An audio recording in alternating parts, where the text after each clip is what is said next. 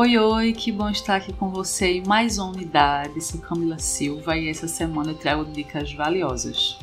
Mas antes de tudo, se inscreve no nosso canal do YouTube, ativa as notificações e compartilha nosso conteúdo com pessoas queridas. Agora vamos embora ao que importa. Vamos lá.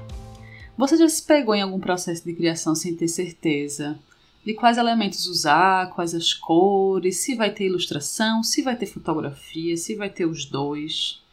Como comunicar visualmente a minha proposta, né? Então eu acho que a maioria das pessoas, designers, né, designers de informação já passaram por isso. E isso faz parte do processo, né, criativo.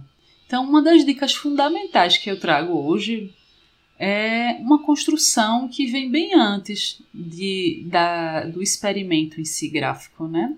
Que é o briefing, gente. O briefing é esse material que te ajuda bastante a entender né, a proposta do cliente e ser mais assertiva com a tua criação. Então, o que é que eu quero comunicar? Quem é essa pessoa? Com quem eu estou falando? Então, é, o briefing é essencial para os processos né, de, de criação é, outra dica importantíssima que, que eu trago é a ideia de compreender cada elemento contido na tua arte, né? O que, é que cada elemento vai comunicar. Por exemplo, qual é um elemento que traz muitas sensações? Tipografia também é um elemento importantíssimo de comunicação visual, né? Então, a tipografia é uma coisa que chama muita atenção de como eu estou me comunicando com as pessoas, sabe? É uma coisa mais leve, é uma coisa que eu quero destacar mais. É, a ilustração e as fotografias também são elementos imprescindíveis, assim, importantíssimos. E a gente sempre sabe, né, dentro do experimento, o que cai melhor, como é que eu vou utilizar e qual eu vou utilizar, como. Isso daí é, faz parte desse processo criativo. Então é preciso entender né, o que e como utilizar cada elemento, o que, que vai gerar. Vai gerar um equilíbrio. É, a ideia é que a gente, numa arte, não tenha conflito visual da comunicação, é que a gente olhe para ela e seja atraída, atraído, né? E que a gente consiga ter essa troca, que é fundamental para que a mensagem, que o que a pessoa está querendo comunicar chegue para a gente.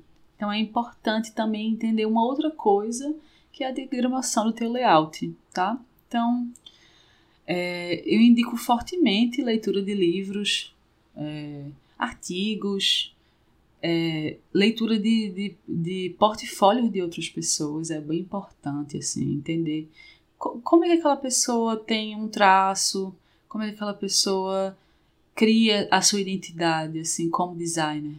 E isso é bem massa, assim, bem interessante. Então, eu vou trazer aqui algumas dicas de livros que eu acho bem interessantes. Que o primeiro, que é o processo de criação e design gráfico, tá? É um livro que é do Leopoldo Leal. E um outro bem interessante é Pensar com Tipos, que é um guia para designers, escritores, editores e estudantes. É, e o outro é a Psicologia das Cores, como as cores afetam a emoção e a, e a, e a razão.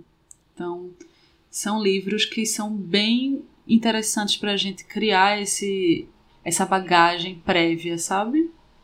E também outros links, é, eu trago sempre destaques, eu sempre trago materiais complementares, então não se encerra aqui. O podcast é mais um, um canal de comunicação e de troca da gente. Então, por hoje é só. Se liga também nos destaques, nos fóruns, videoaulas, materiais complementares dessa disciplina que está recheada de novidades, curiosidades. Então, todos eles trazem coisas muito massa para a tua construção de conhecimento, tá bom? Então, espero você no próximo encontro. Até já já!